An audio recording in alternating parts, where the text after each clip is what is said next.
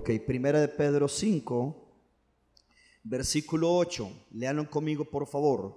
Dice, sed sobrios, primera de Pedro 5, 8.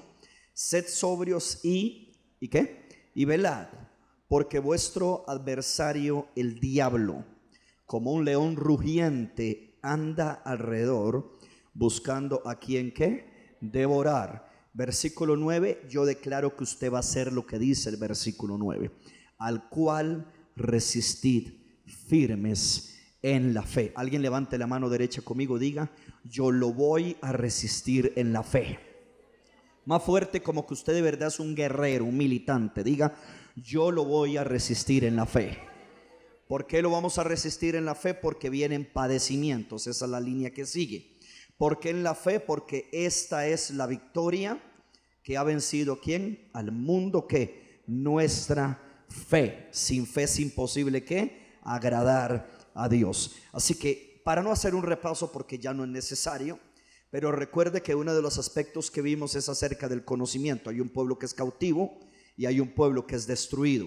La semana pasada en 1 Corintios 16, 13, para que vean la importancia de la fe, como siempre. A veces usamos la frase como nunca, no, más bien aquí se aplica como siempre, porque siempre se va a necesitar fe. Usted ocupó fe para nacer de nuevo y por cierto, va a ocupar fe para vivir aquí en la tierra y por cierto, va a ocupar fe para irse al cielo. Usted, ya no va a ocupar fe en el cielo, pero, pero aquí en la tierra ocupa fe todos los días. En 1 Corintios 16, 13, léalo por favor, dice, velad, estad firmes en la fe, en la fe, y luego dice, portaos varonilmente y esforzados. Eso me habla de pelea, me habla de una actitud. Diga conmigo, mi actitud. Con C, con C, mi actitud determina mi altitud. O sea, dependiendo de la actitud que usted tenga hacia la vida, la actitud que usted tenga hacia la circunstancia, la actitud que usted tome hacia lo que usted tiene que enfrentar, hacia las decisiones que tiene que tomar esa actitud va a determinar en gran manera, por no decir en 100%, en el 99.99%, hasta dónde usted va a llegar en Dios. Lo primero que hablamos la semana pasada, y ahí arranco inmediatamente porque solamente hicimos la entrada, la semana pasada, la primera arena. Cuando hablamos de la arena, repito, si usted viene hasta hoy, le voy a explicar a qué me quiero referir con arena. Es ese ring de pelea, se le llama arena. Ahí, como cuando tiraban a los soldados, o perdón, a los judíos, a los hijos de Dios, incluso también judíos, eh, soldados del pueblo de Dios, y lo tiraban en el Coliseo romano, en la arena del Coliseo romano, y soltaban las bestias para que fueran devorados. A eso me refiero. La primera arena que tenemos que conquistar, Efesios capítulo 4, versículo 17. Quiero que lo anote a los que les gusta estudiar y toman nota, anote todo lo que pueda. Efesios capítulo 4, en el versículo 17, Efesios 4, 17. Cuando lo tienen, me dicen un amén cristiano, bien fuerte, todavía no, todavía no, algunos andan por Apocalipsis, devuélvase un poco, es Efesios 4, 17. Dice, esto pues digo y requiero en el Señor que ya no andéis como los otros gentiles, es decir, como la gente del mundo Dice la Biblia que estos gentiles andan en la vanidad de qué? ¿Alguien puede leerlo bien fuerte? ¿En qué andan? En la vanidad de qué? De su mente, teniendo el entendimiento entenebrecido, ajenos de la vida de Dios por la ignorancia. ¿Qué es ignorancia? Falta de conocimiento. Alguien está aquí conmigo, ¿verdad? Obviamente una persona que no conoce, que no estudia, tiene su, su entendimiento vacío. Ok, vamos por partes.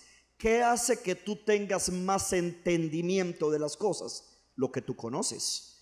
Todo lo que tú conoces, escúcheme, escúcheme, todo lo que tú conozcas de Dios aumenta tu entendimiento. Por eso es que hay personas que como nunca leen la Biblia, nunca estudian, no sacan tiempo para conocer la verdad de Dios. Hay gente que siempre dice, pastor, ¿Cómo yo hago para conocer la voluntad de Dios? Tengo que meterme en un ayuno, se me tiene que aparecer en un ángel. No, mi amor, conocer la voluntad de Dios es simple. Lea la Biblia. Si usted lee la Biblia, usted adquiere conocimiento. Entre más oído, escúcheme, entre más usted conoce, su entendimiento aumenta. ¿Qué pasa con el mundano? Estamos hablando del mundano.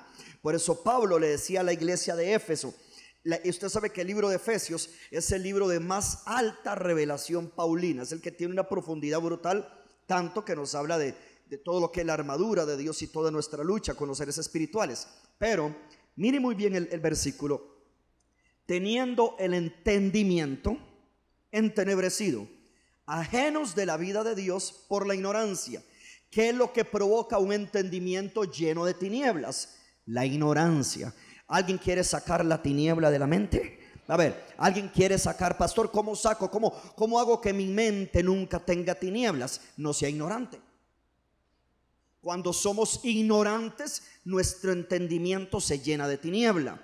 Cuando nosotros metemos el conocimiento de Dios revelado, el estudio de la palabra y Jesucristo nos alumbra, ya no hay tinieblas en nuestro entendimiento. Entre más tú conoces, más entendimiento tiene. Yo no sé si me están siguiendo. Por eso es que el pueblo es llevado cautivo porque desechó qué? El conocimiento o fue destruido porque le faltó qué? El conocimiento, sea, sea viceversa como sea, un pueblo fue destruido por falta, otro pueblo fue llevado cautivo porque desechó. Una pregunta, yo desecho el conocimiento, me vuelvo en un qué? En un ignorante. Si me vuelvo en un ignorante, mi mente se llena de tiniebla. Yo me meto en la palabra, yo estudio la palabra, yo leo la palabra. Alguien está aquí conmigo. Yo agarro la Biblia y la empiezo a leer. Me expongo a las escrituras. Abro mi espíritu para recibir palabra. Me congrego.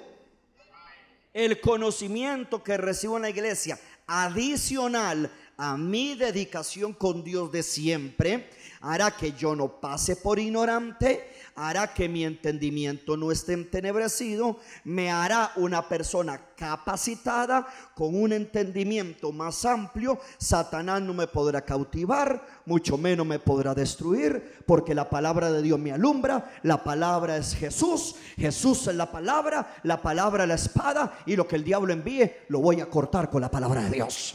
Ahora, si usted ignora todas estas cosas, usted no puede conquistar. Pero eso la primera arena que estamos hablando es la mente no renovada. Y dijimos la semana pasada que esta es una de las arenas más fuertes por conquistar. El no entender que nuestra mente tiene que ser renovada. No todo creyente, hermano. ¿Sabía usted que la mente de Cristo es algo que está disponible para los hijos de Dios? Todos podríamos tener la mente de Cristo, los pensamientos del Padre. Yo decía la semana pasada, como Isaías 55 dice, como son más altos los cielos que la tierra, así son más altos mis pensamientos que los tuyos.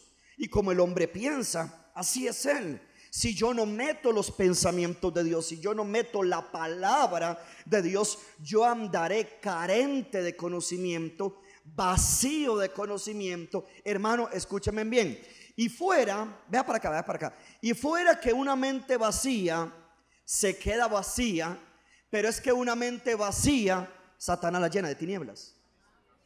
O sea, o en tu mente tú metes la palabra o Satanás mete tiniebla. Si Satanás mete tiniebla, estarás ajeno a la vida de Dios. Pero si tú metes la palabra, disfrutarás de la vida de Dios. Alguien está aquí conmigo. Entonces, tenemos que comenzar a trabajar la mente. La mente está disponible para todos los cristianos, pero no todos los cristianos lo tienen. Vea lo que dice Nueva Traducción Viviente. Miremos esa versión. Efesios 4:17 en NTV, la nueva traducción viviente, por favor, dice, con la autoridad del Señor digo lo siguiente, ya no vivan como los que no conocen a Dios.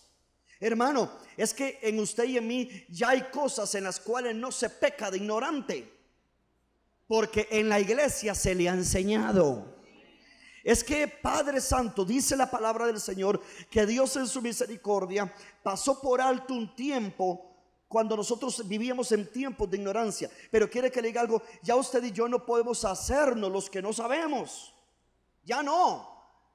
Entonces el apóstol Pablo le decía a la iglesia de Éfeso, con autoridad del Señor le digo algo, ya no vivan como la gente que no conoce a Dios, porque ellos, lea eso, están irremediablemente confundidos. Verso 18, tienen la mente llena de oscuridad, vagan lejos de la vida que Dios ofrece. ¿Cuántos saben que Dios ofrece una vida poderosa, gloriosa, agradable? ¿Alguien me está oyendo aquí? ¿Cuántos creen que Dios ofrece una vida saludable, donde toda enfermedad que el diablo había enviado se tiene que ir en el nombre de Jesús? ¿Por qué? Porque usted se agarra de lo que la palabra dice. La palabra dice que por las llagas de Cristo somos sanos. La palabra dice en el Salmo 107 que Dios envía su palabra y te sana. ¿Alguien me está oyendo? La palabra dice en el libro de Éxodo que ninguna enfermedad que Dios envió a los egipcios la va a enviar al pueblo de Dios. Alguien diga, amén. La palabra de Dios también promete que si yo sirvo a Dios, Él bendecirá mi pan y mis aguas y ninguna enfermedad podrá quedarse en mi cuerpo porque Él es Jehová, mi sanador. Ahora, si usted no aprende a llenar su mente de la palabra, cualquier pensamiento que el enemigo te envíe hallará cabida en el terreno de tu mente, sembrará una semilla de que te mereces estar enfermo. Y eso no es cierto.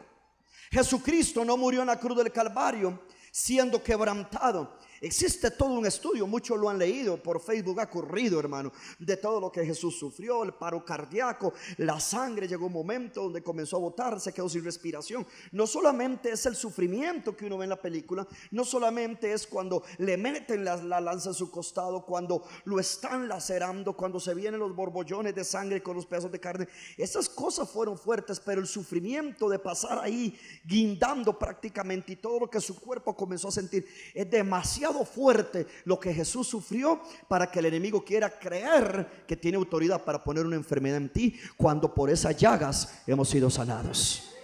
Ahora, si usted no conoce eso, si usted no conoce eso, somos ajenos a la vida que Dios ofrece. Somos ajenos. Somos ajenos a la vida, aunque haya gente que no le gusta este tema, somos ajenos a la vida de que, de que Dios quiere suplir tus necesidades. Y, si usted quiere, eh, Deuteronomio 8 dice que Él te puede dar la unción, poder, el dunamis para hacer riquezas.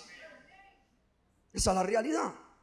Ahora, si el enemigo, si tú no conoces las verdades de la palabra y estás ajeno a la vida que Dios ofrece, estás lejos de la vida que Dios ofrece, creerás que entre más humilde eres más santo y que entre más pobre, más cielo ganas.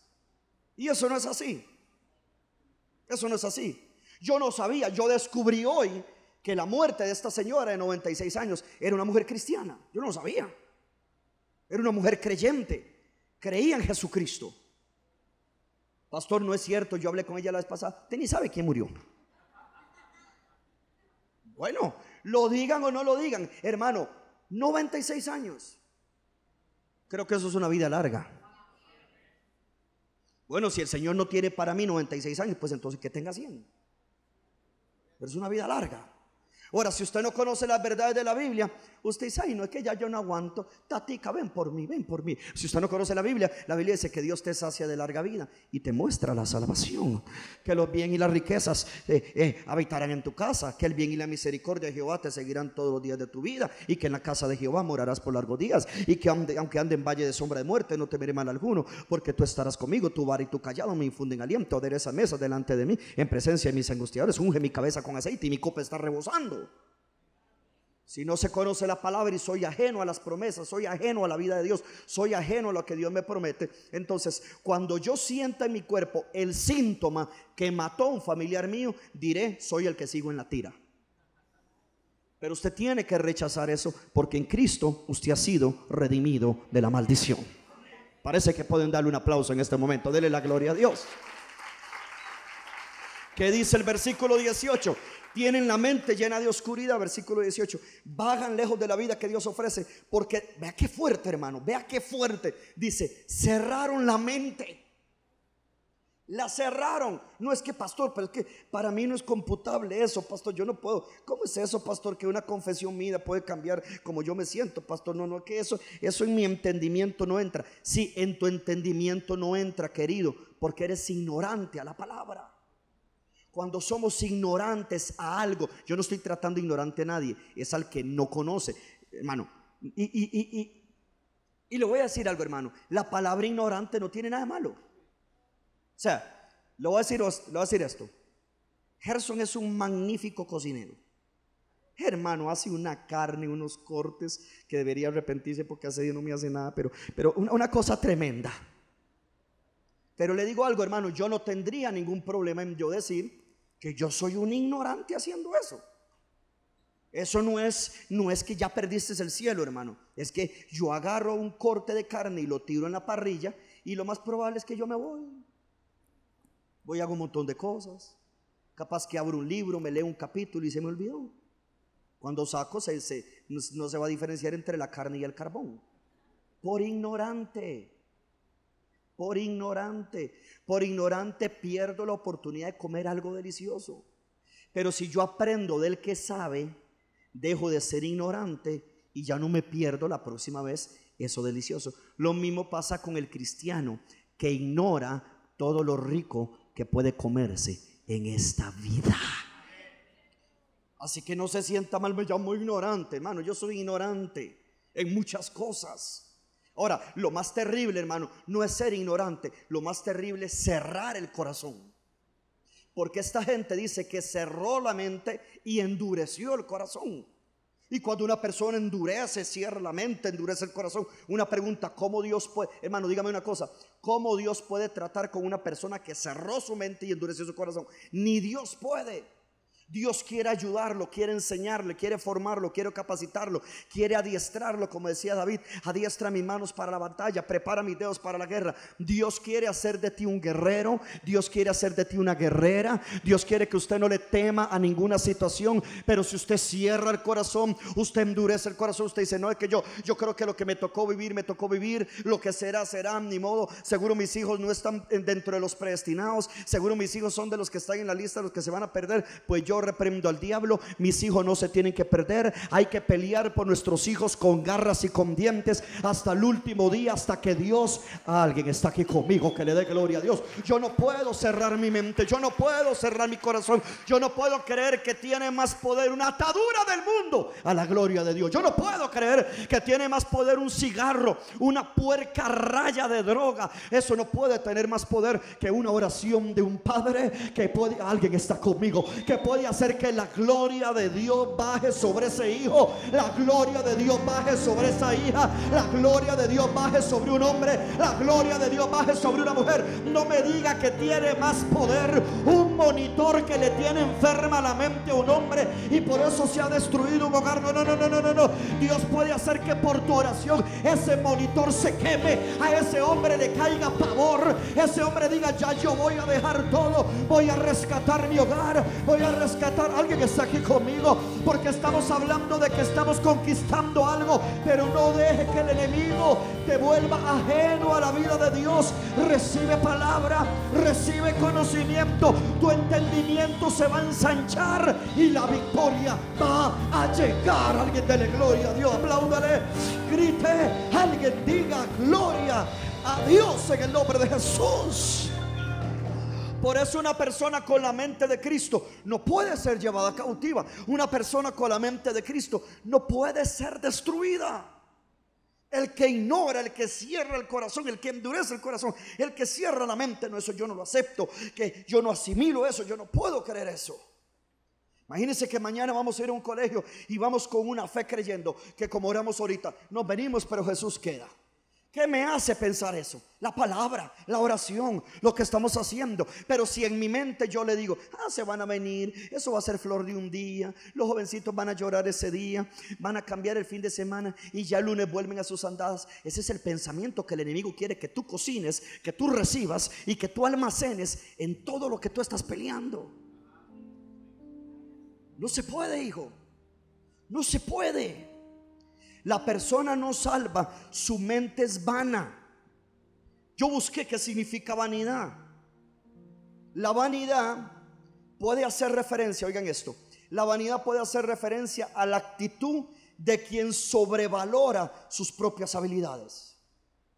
Así es el mundo. El mundo cree, bueno, yo no necesito a Dios, yo puedo salir adelante. Yo soy un licenciado, un ingeniero, un doctor, un máster, eh, eh, un arquitecto, soy una persona demasiado buena en los negocios. Yo no necesito nada. Eso es una vida vanidosa. Sobrevalora sus habilidades. Yo aprendí, hermano, a poner todos mis estudios y mi carrera, ponerlos por basura para conocer a Cristo. Yo, me di cuenta hace años de que yo no podría hacer nada en lo que requiera a creer por las finanzas de la iglesia. Si yo manejaba las finanzas de la iglesia para comprar cosas, hacer cosas, tener cosas, poner el templo lindo. Si yo hubiese manejado eso con mi conocimiento contable y de administración financiera, nada calza. Todavía al día de hoy, nada calza. Y todavía Dios se va a seguir glorificando y la mente no calza, pero el espíritu sigue creyendo. Cuando una persona vive en vanidad, se cree demasiado. Una persona que camina en vanidad sobrevalora sus habilidades, sobrevalora sus atributos. No está diciendo que no tiene, no tiene habilidades, tiene atributos, tiene conocimientos, pero se sobrevalora. Entonces cae en vanidad. En Cristo podríamos cometer ese error y caer en vanidad como los gentiles. ¿En qué sentido, pastor? ¿En qué sentido? Bueno, que yo me creo lo suficientemente ungido como para que alguien me aconseje. Me creo suficiente conocedor de la Biblia como para que un líder venga a corregirme. Tú caíste en vanidad. En vanidad. Porque le voy a decir una cosa, hermano. Siempre tendremos sobre nosotros una autoridad. Siempre. Siempre. Y muchas veces hay que guardar silencio ante la autoridad para aprender. Oír al sabio y aumentar el saber. Y los entendidos, dice Proverbios, adquieren conocimiento. Pero los necios, dice la Biblia, los necios, dice Proverbios, los necios desprecian la sabiduría y la enseñanza. Entonces, cuando una persona cae en vanidad, dice, en consecuencia, desarrolla un concepto de sí mismo tan exagerado que se cree superior a los demás y se jacta y se vanagloria frecuentemente frente a los demás, de allí que es una persona que cae en la triste vanidad. Volvamos entonces, leamos el versículo 22, por favor, hijito. Efesios 4, 22. A estas personas, siempre hablando de la parte de la mente. Efesios 4, 22. Si quiere, me lo pones, hijito, en, en Valera, por favor. Efesios 4, 22 listo. Dice, en cuanto a la pasada manera de vivir, despojados del viejo hombre. Tóquele así el hombro a la persona que está a la par, dígale, soltalo viejo. Dígale, tengo años y, te veo igual. Dile, dile, dile. Dile, y si es una hermana, dígale, suelte la vieja. La, la vieja vida, la vieja vida. No, no se vaya a ofender la hermana. Que dice, en cuanto a la pasada manera de vivir, despojados del viejo hombre o de la vieja, vieja eh, de la vieja mujer, del viejo hombre, que está, oiga lo que sigue, está viciado conforme a los deseos engañosos. ¿Y qué dice el versículo 23? Renovados en el espíritu de qué. ¿Alguien puede leer renovados en qué, en qué, en qué, en qué? En el espíritu de vuestra mente. Traducción viviente, leo rápido y volvemos a Valera. Traducción viviente dice, deshágase de su vieja naturaleza pecaminosa y de su antigua manera de vivir, que está corrompida por la sensualidad. Es decir, es la típica persona que anda por su sentido nada más. A eso se refiere ahí la palabra sensualidad. Y el engaño, verso 23, en cambio, dejen que el Espíritu les renueve los pensamientos. Ojo lo que sigue. Y las actitudes. Hermano, no le dé vuelta. Cuando usted ve una persona con una actitud egocéntrica, una actitud de que nadie le puede decir nada, ya usted sabe cómo piensa. Es un vanidoso, es un orgulloso, nadie le puede decir nada. En sus actitudes se ve todo. diferente cuando usted topa con una persona humilde, tiene actitud humilde. De viaje se le ve, de viaje recibe, de viaje usted le habla. Usted, hermano, como yo siempre, esto lo he conversado con Ronnie muchas veces. Con un humilde le damos la vuelta al mundo. Con un orgulloso, ni de aquí a la esquina. Hermano, no hay nada más triste y más fétido. No hay nada que huela más azufre que un orgulloso. Yo renuncio al orgullo renuncio a la influencia de Leviatán y aprendo de Jesús que es manso y humilde de corazón, para que cuando el diablo venga no haya nada en mí, no haya nada en ti, y el Padre que le dio la victoria a Jesús te dé la victoria a ti. Alguien déle un aplauso, dele gloria a Dios bien fuerte, vamos. Diga conmigo, gloria a Dios. Diga conmigo, yo renuncio a la vanidad de la mente. Hermano, hay cristianos que andan en vanidad. Vanidad de su mente. Su mente no la han cambiado. Su mente no la han renovado. Ahora, si nosotros vemos ese versículo 23, nuevamente en Reina Valera, ya hablamos de las actitudes, pero nuevamente en Reina Valera, renovados en el espíritu de vuestra mente. Nos habla de una renovación. Renovación. Que Dios cambie nuestra forma de pensar. Que Dios cambie nuestra mente. Que yo no siga, oído, que yo no siga pensando como mundano Yo no puedo, hermano, escúcheme, usted no puede seguir pensando como mundano. Piensa como cristiano cuando necesita un milagro.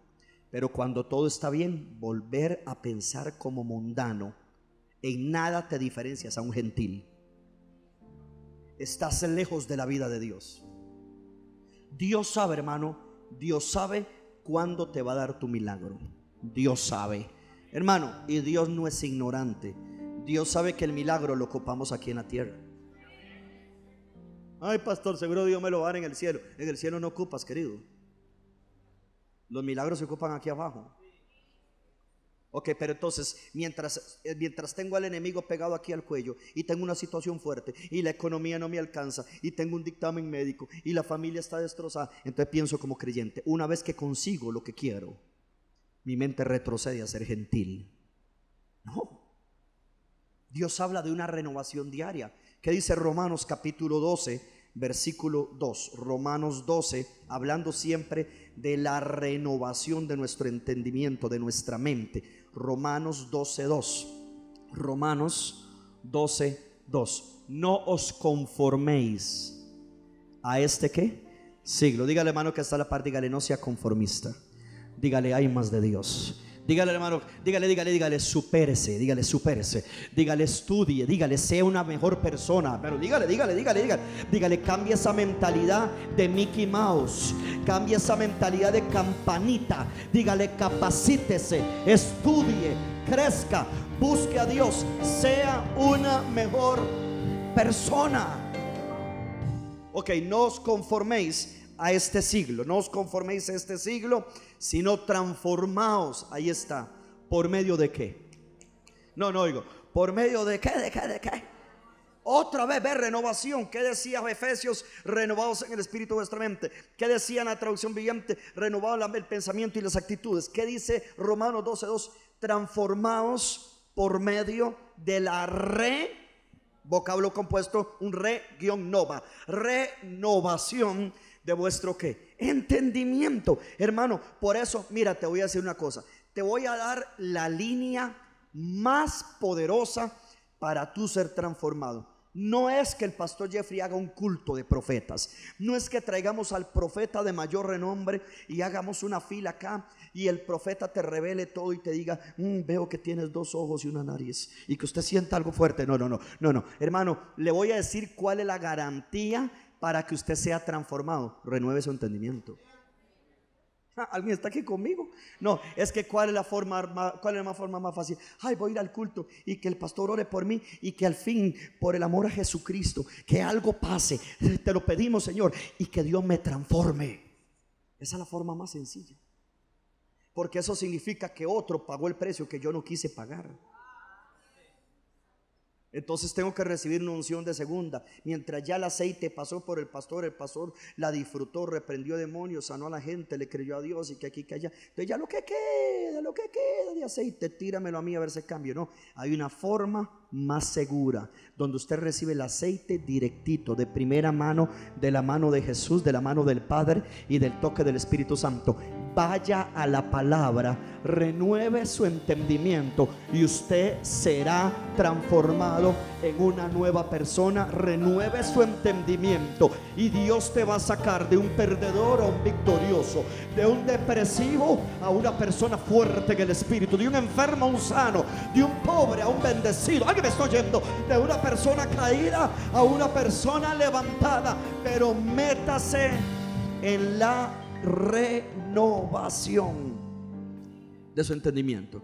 Pastor, una pregunta, ¿usted alguna vez ha disfrutado de un cambio, de un avance cuando alguien oró por usted? Claro que sí.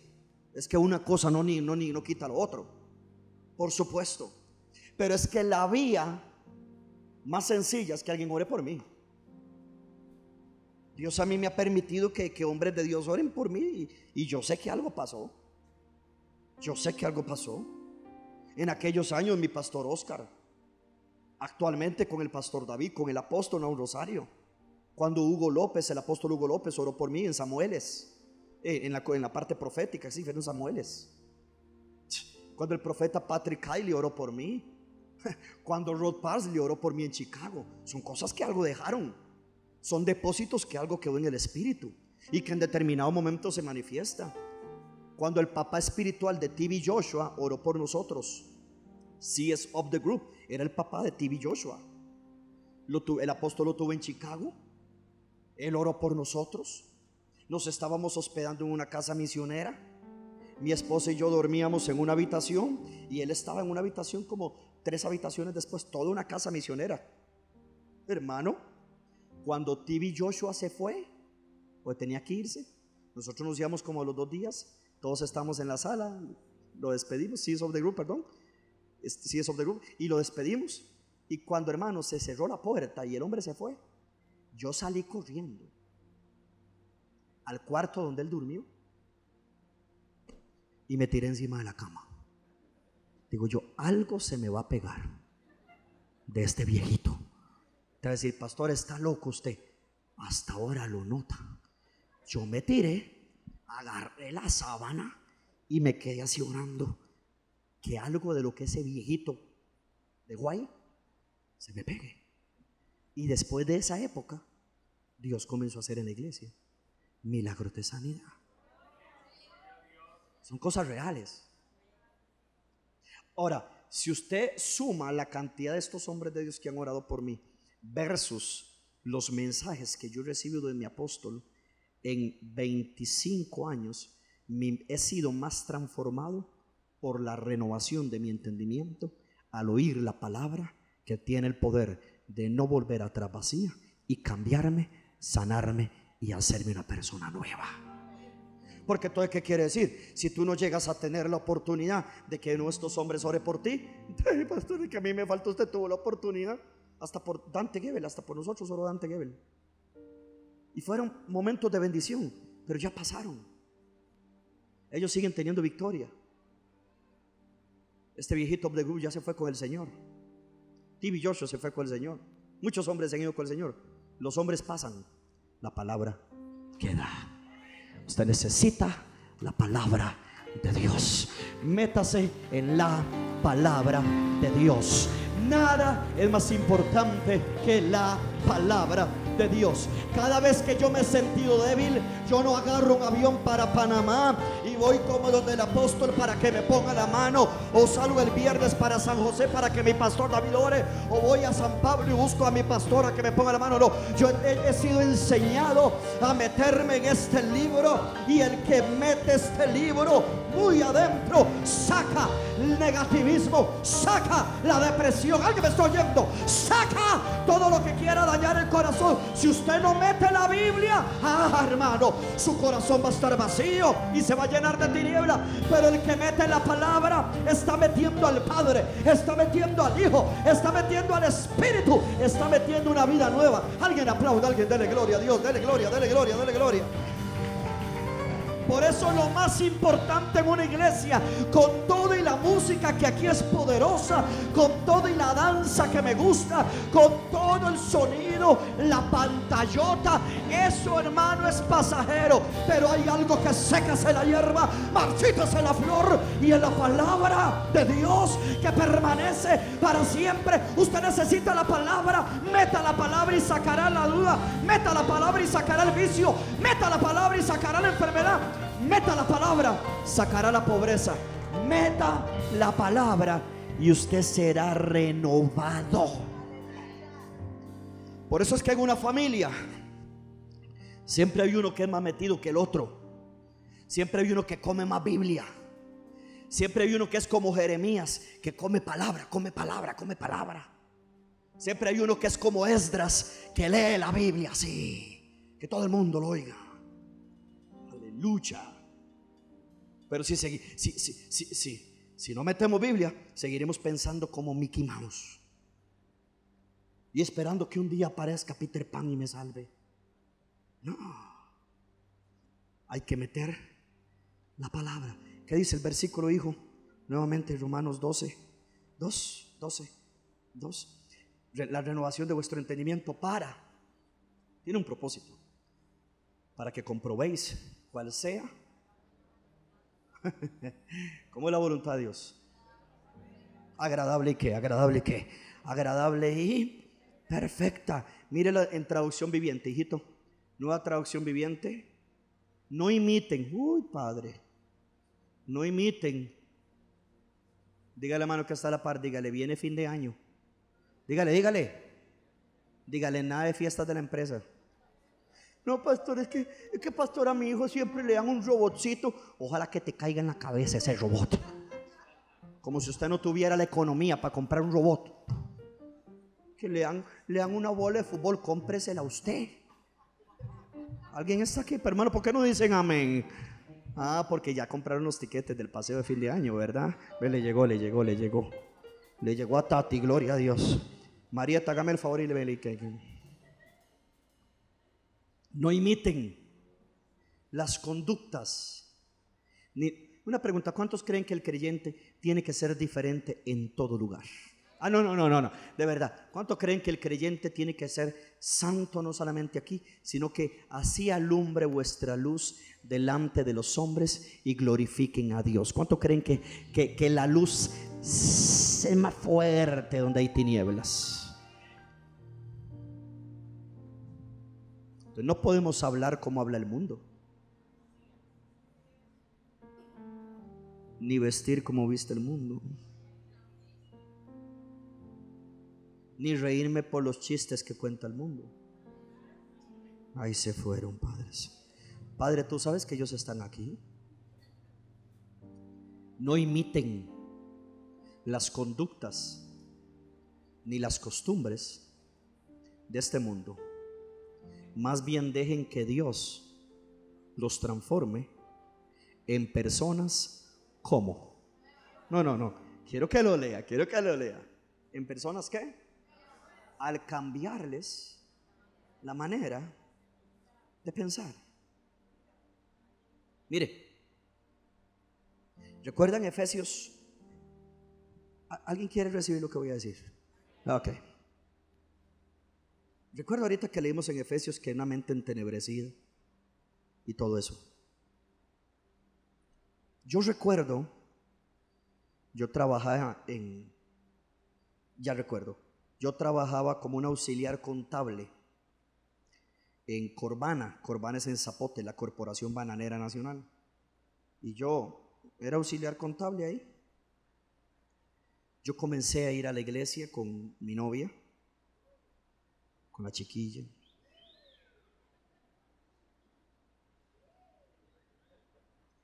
Y yo un día llegué Todavía era mundano, estaba comenzando a ir a la iglesia. Y un día yo llegué y le dije a los compañeros, mira que estoy comenzando a ir a la iglesia. De, verdad, y le digo, sí, sí, me estoy, de, yo creo que me estoy haciendo cristiano. Dije yo, en mi ignorancia. Yo había recibido a Cristo con Maurice Cerulo en una, en una conferencia en el Hotel Herradura. Pero ya yo les he contado a usted muchas veces que yo no sabía ni qué fue lo que hice.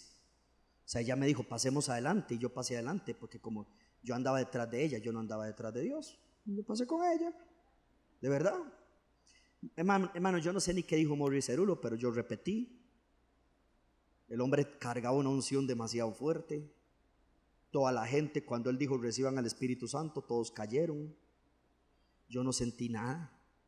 Pero como todos cayeron, yo digo, aquí es cayéndose, porque si no, si no yo voy a echar a perder el dominó. Y, y, y, yo, yo caí, la gente lloraba y yo, nada, nada. Después de eso comenzamos a ir a una iglesia donde la suegra que ella nos llevó.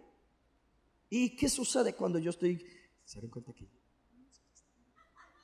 Y entonces, ¿qué sucede? Y cuando yo comienzo a ir, ¿verdad?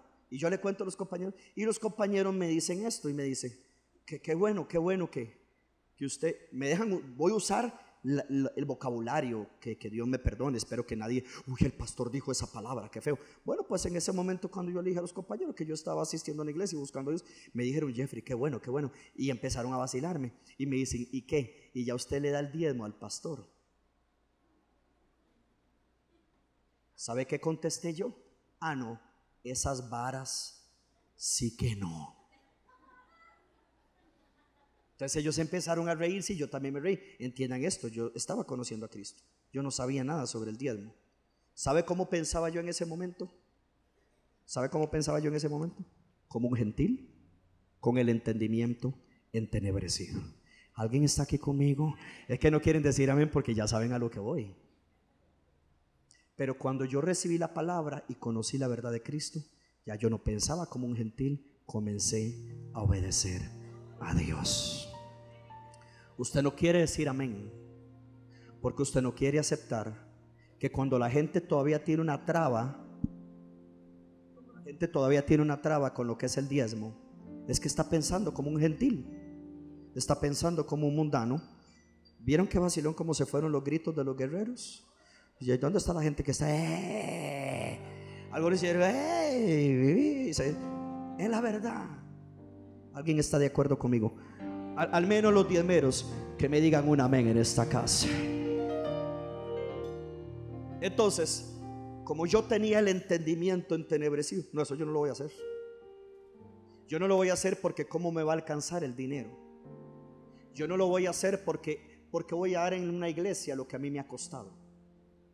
Ese es el típico pensamiento del gentil con su entendimiento entenebrecido que tiene su vida lejos de la verdad de Dios. Los cristianos que tenemos la mente renovada, sabemos que lo que hemos recibido de la mano de Dios, eso mismo le damos al Señor. ¿Dónde están los guerreros que estaban diciendo amén ahora durante todo el mes? Denle un aplauso para que para que disimule.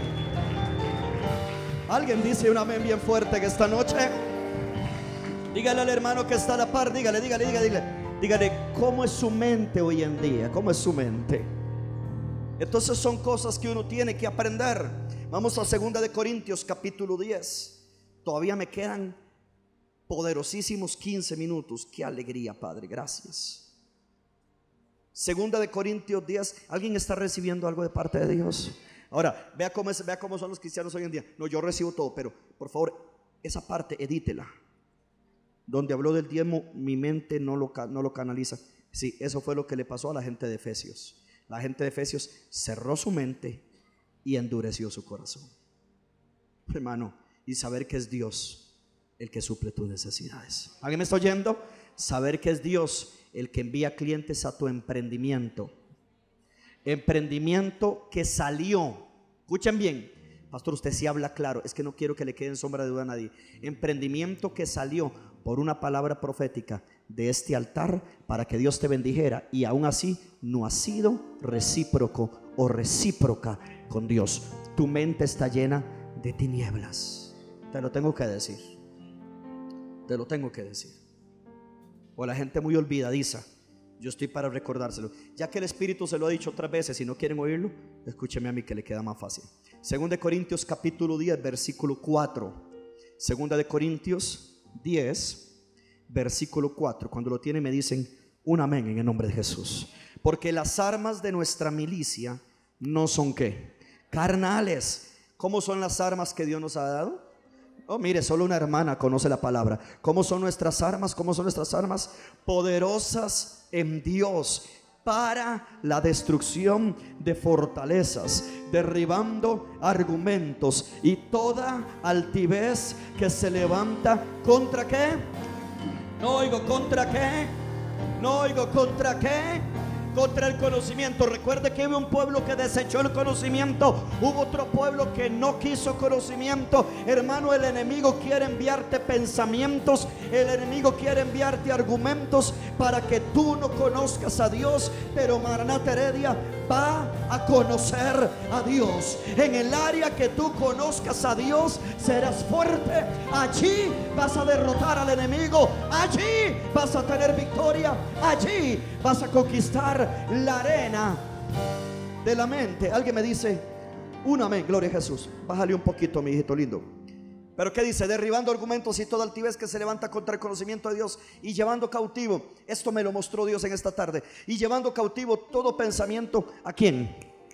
A la obediencia de Cristo. Hay otra versión donde dice derribando argumentos que dice derribando imaginaciones. Hermano, escúchame. Por eso hay gente que no cree las promesas de Dios porque están arraigados a formas de pensar familiares formas de pensar de la cultura. Yo siempre he enseñado por 20 años, aquí no hay ticos, no hay nicas, no hay salvadoreños, no hay chamos, no hay colombianos, aquí hay gente de reino. Todos tenemos que pensar como gente de reino. Usted tiene que desechar, pastor, pero es que así lo hacía mi mamá, así era mi mamá. Mi amor, tal vez como tu mamá pensaba o como tu mamá lo hacía, no era correcto. La vez pasada escuchaba a Joyce Meyer y Joyce Meyer decía, yo sé que es fuerte cuando una persona ha tenido una pérdida familiar. Y decía ella, todos hemos enfrentado una pérdida familiar en nuestras vidas. Pero decía ella, yo conocí una persona que la fecha en que se, se, cumplía el año de la partida de ese familiar, ya dice, esta persona, 15 días antes de que llegara la fecha, ya automáticamente él se había programado y él mismo me contaba y me decía, pastora, dentro de 15 días, fulana de tal en la familia cumple un año de haberse ido y yo sé porque sé que ese día la voy a pasar mal. Ya se había programado. En su mente ya había orquestado, ya había programado, ya había hecho todo un, diseño. Ese día lo voy a pasar mal. Una pregunta. ¿Acaso eso no es un argumento que se, que se levanta para que yo no conozca a Dios como el Dios de mi fortaleza en ese día? Como el Dios de mi paz en ese día. ¿Alguien está aquí conmigo? Claro que sí. Todos hemos tenido que pasar eso. Usted sabe de lo que le hablo. Una pregunta, entonces yo me voy a programar. Imagínate lo que, lo, que, lo que podía haber sido para mí el 15 de agosto y que yo me programara 15 días antes. Ese día voy a pasar deprimido. Nadie me hable. No. Hay cosas que se nos van a levantar siempre y en el área donde el enemigo se levante, creará una fortaleza que te va a robar conocer a Dios en esa área. La pandemia trajo muchos despidos. Imagínate el creyente que se programa automáticamente sabiendo que en su departamento han despedido yo no sé a cuántos y que muy probablemente, y mire lo que es el diablo, vea lo que es el diablo. Y el diablo le dice, mm, mira el jefe cómo te ve. Hace día no te habla. Y tal vez es al jefe el que van a echar para darle usted el puesto. Pero como la mente la mente dice, no, usted es el que sigue. Y nunca transformamos el pensamiento de que no somos el que seguimos para el despido, sino que somos el que sigue para el ascenso. Nunca cambiamos el pensamiento. Vas a hacerte el chequeo del dictamen médico y apenas entras ves al médico serio. El diablo te dice, te vas a morir, te lo dije. Y usted ya entra paniqueado temblando, llorando, llama al abogado, el testamento, tráigamelo rápido. Pero tú no puedes imaginarte que es que el médico está serio porque no entiende cómo Dios te sanó. No puede entenderlo. Pero es que se levantan argumentos. Alguien está aquí conmigo. Se levantan imaginación. Alguien me regale un amén. ¿Sabe qué decía Martín Lutero? El razonamiento es el caballo del diablo. Cuando usted razona todo lo que Dios le promete, lo que su pastor le enseña, el diablo se monta en el caballo de la razón. Hermano, nunca la fe y la razón se han llevado. Olvídate de los pensamientos del enemigo, olvídate de los argumentos, olvídate de la razón, olvídate de la imaginación y atrévete a creer en lo que Dios te ha prometido. Por eso hay gente, tengo que terminar esta primera arena, hay gente que cree que es más inteligente que Dios. Hermano, los argumentos, oído, los argumentos se levantan. Los argumentos se levantan para que no conozcas a Dios. Y aquí fue donde Dios me dijo, o tú aprendes a llevar cautivo esos pensamientos o tú terminas cautivo. O tú cautivas o terminas cautivo. Hay gente que es cautiva del miedo. Te bendigo, mi hijo lindo. Hay gente que es cautiva del miedo. Cautiva del pánico. Y si usted no aprende a llevar, es que, es que, si yo salgo y me pasa algo, es que, es que si yo salgo y sucede esto, es que si yo salgo, es que si llego y me despiden, es que si, si llegamos a fin de mes y no tenemos la plata, viven bajo un espíritu demoníaco de pánico. Si tú no aprendes a llevar ese pensamiento cautivo, tú vivirás cautivo. Mejor cautiva los pensamientos y serás libre. Y no que los pensamientos te cautiven a ti. Bueno, pastor, yo paso cosas fuertes. Y de vez en cuando, pastor, cuando yo me siento estresado, yo doblo el codo. Eres un mundano. Piensas como un mundano. Bueno, es que nadie sabe el estrés que estoy pasando. Nadie tiene que saber el estrés que tú pasas para ir a comportarte como un gentil. Cuando hay estrés, hay alguien que te puede quitar el estrés y que son tres en uno solo, el Padre, el Hijo y el Espíritu Santo. Vaya a Dios, busque a Dios, que no hay nada mundano que sustituya la presencia sanadora. Ah, no quieren aplaudir a alguno, no me diga que hay que hacer un llamado esta noche. Alguien diga gloria a Dios. Diga, yo llevo todo pensamiento cautivo. Diga, diga, diga, yo llevo todo pensamiento cautivo a la obediencia de Cristo. ¿Qué tienes que hacer, hijo? Aprisiona esos dardos.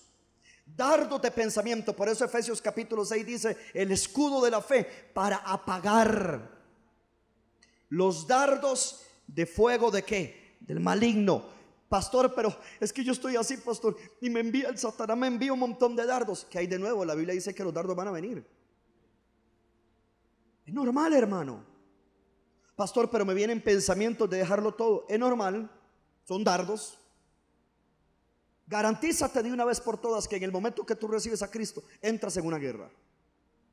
Automáticamente te conviertes en conciudadano del reino de los cielos y enemigo de las tinieblas.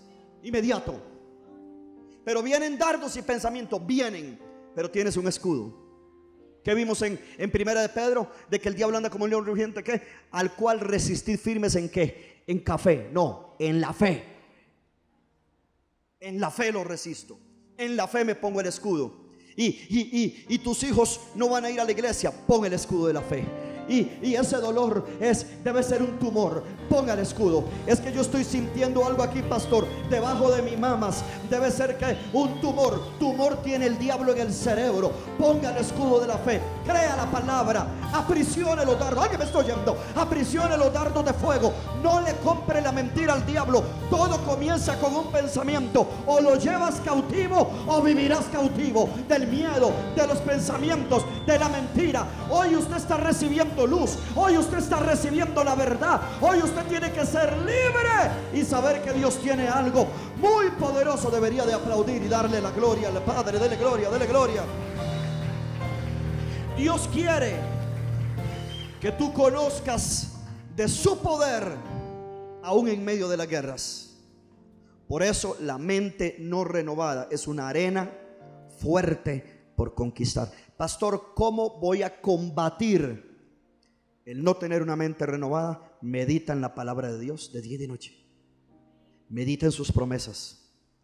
Cuando tu mente diga cosas contrarias Cuando tu mente te diga cosas contrarias, escúcheme en este principio, parece simple. Cuando tu mente te diga cosas contrarias a lo que Dios promete, es porque Dios está a punto de hacer algo. Cuando tu mente te diga cosas contrarias a lo que Dios promete,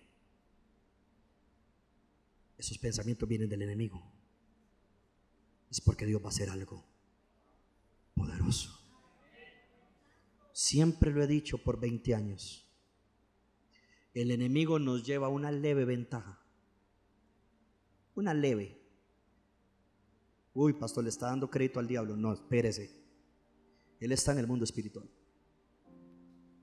Él ve que en el mundo espiritual hay una agitación. Él ve ángeles moviéndose. Y él no lo sabe todo porque él no es omnisciente. Él es limitado.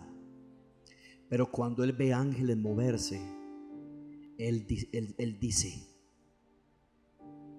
esos ángeles se están moviendo en la casa, encima de la casa de Silvia, de Ronnie, de Alejandro, de Flori. Como el diablo no lo sabe todo, dicen, mm, ¿por qué tanto ángel donde Daniela? ¿Por qué? ¿Por qué? ¿Por qué? Porque es que veo muchos ángeles moviéndose encima de la casa de Miguel y de Tania Fiorella. ¿Por qué? ¿Por qué? ¿Por qué? Entonces el diablo dice, si ángeles se están moviendo es porque viene algo del cielo. Él no lo sabe, pero él ve el movimiento. Y cuando él ve el movimiento, él envía demonios. Pero aunque él pelee, él envía un demonio para pelear contra ese ángel. Hay un ángel que queda libre para ayudarte, para que persevere, para que sigas. A usted y a mí nos toca resistir en la fe. A usted y a mí nos toca resistir en el cuerpo físico. Vienen dardos, vienen pensamientos. Pero hermano, entre más grande sea el ataque, más grande será la victoria. Más grande será el avance. Más poderoso será la conquista. Hay algunos que parece que yo no sé si todos están recibiendo esto, pero yo veo gente así como que como que se montó en el caballo del razonamiento. No razone, crea la palabra que más son los que están con nosotros que los que están allá afuera y Dios nos dará la victoria en la arena de una mente renovada. Tu mente será renovada, la luz te va a alumbrar, la revelación te va a alumbrar y Jehová cumplirá su propósito.